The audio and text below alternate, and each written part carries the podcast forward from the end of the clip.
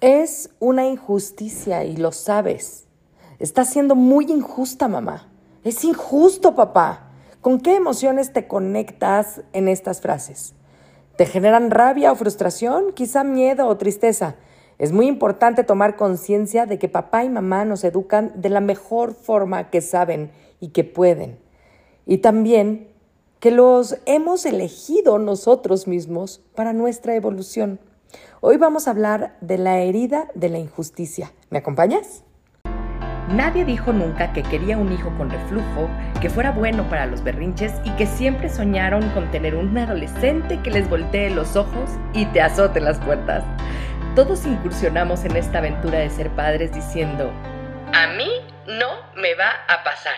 Y lo cierto es que a todos nos sobrepasa en algún momento. No nacemos sabiendo ser padres, pero hay técnicas que te enseñan a resolver muchas dudas y son mucho más eficientes que los consejos de la suegra. Bienvenidos al podcast de Academia para Padres. Caminaremos en las diferentes etapas del desarrollo primario de estas pequeñas personitas para ayudarte a crear este ambiente libre de caos y con estructura y hacer que las cosas pasen. ¿Estás listo? ¡Comenzamos! La injusticia es algo que carece de justicia.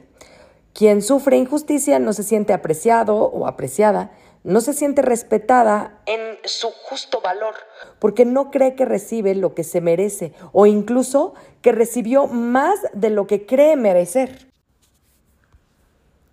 Ya habíamos hablado de que nuestro subconsciente eh, percibe y aprende todo lo que vive y esto influye en la forma en que tenemos que comportarnos y relacionarnos como personas adultas.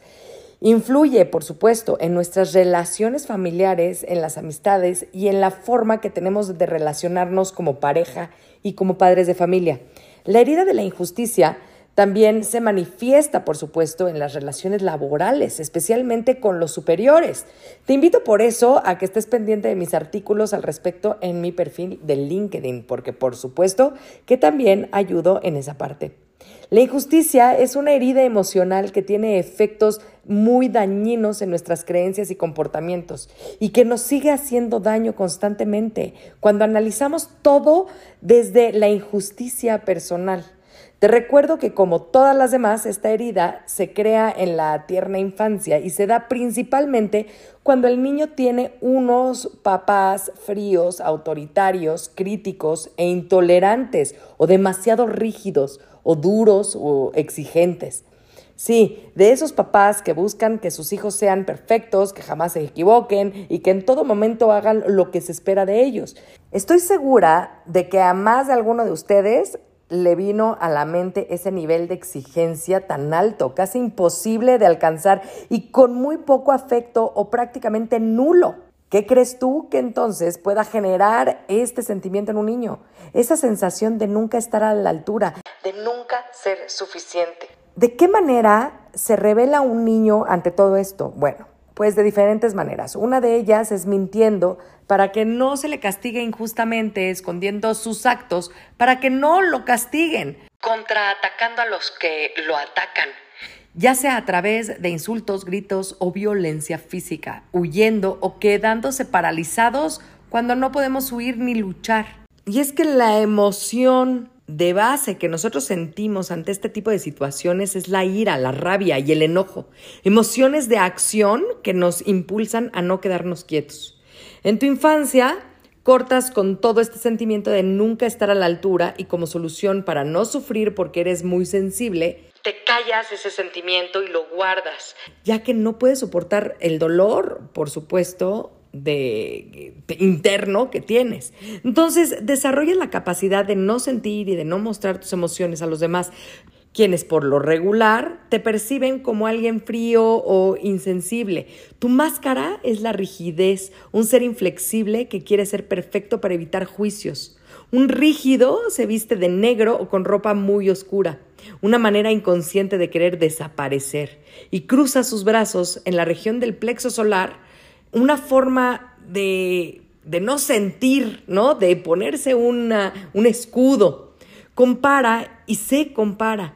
Y te conviertes entonces en esa estrategia aprendida de tus propios padres o de uno de ellos, quienes te trataron con frialdad y sin muestras excesivas de cariño. Adoptas entonces una dificultad para mostrar tus propios sentimientos. Esta herida se da con el papá o la mamá del mismo sexo de que el niño, que seguramente también tiene la misma herida de la injusticia. Como yo te decía antes, la máscara que se crea con esta herida en, en la infancia es la rigidez y la inflexibilidad, porque todo se ve desde el prisma del hacer en lugar del ser, de la responsabilidad, del deber y no de la diversión. Su cuerpo es erecto y rígido, lo más perfecto posible. Sus glúteos generalmente son redondos, bonitos, su piel es clara y tienen una mirada brillante y viva. Veamos, las personas con esta herida se caracterizan por una falta de aprecio y valoración, no saben recibir cumplidos porque creen que no lo merecen. Suelen ser perfeccionistas, tanto que ellos mismos como con los demás muy exigentes y controladores están todo el tiempo haciendo cosas, ya que valen en la medida de lo que hacen y creen que todo lo que se puede conseguir en la vida hay que merecerlo a través del esfuerzo y del deber. Es esa persona que se enoja mucho cuando se equivoca o cuando no le salen bien las cosas. Son fríos, rígidos y duros con los demás. Les cuesta pedir ayuda o pedir cosas y tienen que exagerar lo que le lleva a ser muy injusto o injusta con los demás, pero también con ellos mismos. Acuérdate que no es necesario tener todas las características para tener la herida de la injusticia, pero cuantas más características se compartan, por supuesto que es mayor la profundidad que tiene esta herida en cada persona. Cuando una persona entonces con esta herida de injusticia se relaciona con la pareja, esta lesión se activa de manera automática y por eso se suele reaccionar con crítica, culpa, rabia, reproches, ira, celos y miedos. Todo esto porque se convierte en un niño pequeñito que busca el amor y la aprobación de sus padres a través del otro.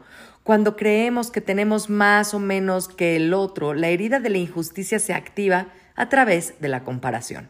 Por lo general, un rígido se enferma por agotamiento o exceso laboral. Tiene problemas de estreñimiento o hemorroides por su dificultad a ceder y por el control que vive. Padece de tortícolis porque para él es casi imposible ver todos los aspectos de la situación que considera injusta. Tiene problemas de circulación sanguínea y varices por la dificultad a sentir placer. La psoriasis es común en las personas rígidas, ya que atraen este problema para no estar demasiado bien o demasiado felices desde su punto de vista. Eso sería injusto en la relación con los demás. Es muy importante entender que la herida de la injusticia esconde la herida del rechazo.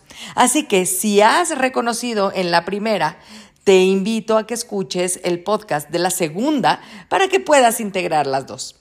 Recuerda que es muy importante tomar conciencia de que sanar te ayudará a dejar de intentar ser perfecto para complacer a otros y demostrar que vales. Sanar la herida de injusticia te llevará a aprender a poner límites sin sentirte culpable, a expresar tus emociones, sin miedo al que dirán, a sentirte valorado sin necesidad de tener que demostrar todo el tiempo que vales la pena.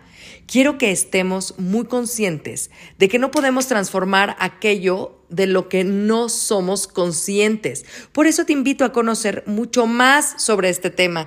Y aunque creas que no tienes ninguna de estas heridas, sigas indagando al respecto, investigando, porque es posible que descubras lo contrario. Una vez que detectes qué herida o qué heridas están dentro de ti, habrás dado el primer paso hacia tu sanación. En el caso específico de la herida de la injusticia, puede costarte pedir ayuda y quizás eres fan de una frase como no pasa nada, soy fuerte y puedo con todo. Es normal. Las personas con esta herida no quieren mostrarse débiles porque tienen miedo de que se burlen o piensen que no son capaces. Tengo un trabajo porque no me gusta, no pasa nada, no es importante. Las personas con herida de injusticia no viven para ellas mismas, no escuchan, están totalmente dedicadas a ayudar a los demás y a cumplir con sus múltiples responsabilidades y por eso siempre tratan de salir adelante por ellas mismas. tienen un miedo asociado al fracaso y a mostrarse vulnerables. A ver, ¿qué es lo que pasa cuando negamos nuestras emociones y vivimos en conflicto constante? Pues sí, en el caso de la herida de la injusticia, esa ira como emoción de base se vuelve contra nosotros mismos. Y si no podemos liberarla, la dirigimos hacia nosotros mismos y entonces se genera la culpa. Y entonces vivimos con culpa por dentro y eso es muy duro. Ya hablamos de cada una de las heridas emocionales. En este punto, lo ideal es haber reconocido tu propia herida y con eso habrás dado el primer paso. Te doy un aplauso grande, un abrazo muy fuerte porque estás dando los primeros pasos necesarios para trascender tus propias heridas y así evitar las heridas de tus hijos. Existen diferentes técnicas especialistas, meditación, consejos para sanar tus heridas emocionales. Lo estamos revisando, de verdad, ahora mismo estamos empezando con esto. Ahora, lo importante es haber detectado esa herida y haber dado ese primer paso hacia tu propia transformación. La ventaja de haber llegado hasta aquí y reconocer nuestra o nuestras heridas es que finalmente emprenderemos el camino correcto. Y es que antes de identificarla, éramos como quien va al médico porque quiere curar su hígado y resulta que lo que padece eh, realmente son problemas del corazón. ¿Cuántas consultas tendremos para darnos cuenta de que el especialista con el que debemos acudir es realmente un cardiólogo? Una vez que tocamos donde realmente duele, estamos en condiciones de solucionar nuestros problemas y activar la curación de la herida. Sanar la herida de la injusticia te ayudará a disfrutar de la vida tal y como es, aceptando a los demás y aceptándote a ti mismo con tus luces y con tus sombras. Si estás listo para dar el paso, te invito a Academia para Padres. Puedes empezar este programa de cambio conductual importante que tenemos que se llama Transducta, que puedes encontrar en Hotmart. Así que muchísimas gracias y nos vemos hasta la próxima. Muchas gracias por comenzar con tu camino al cambio. No dejes de compartir este canal para ayudar a los demás en su educación parental y su sanación propia. Me puedes encontrar en Facebook, Instagram y YouTube como emilyc.daumas y Academia para Padres. Únete a la comunidad para estar más cerca y poder complementar tu camino al orden y la estructura. Hasta la próxima.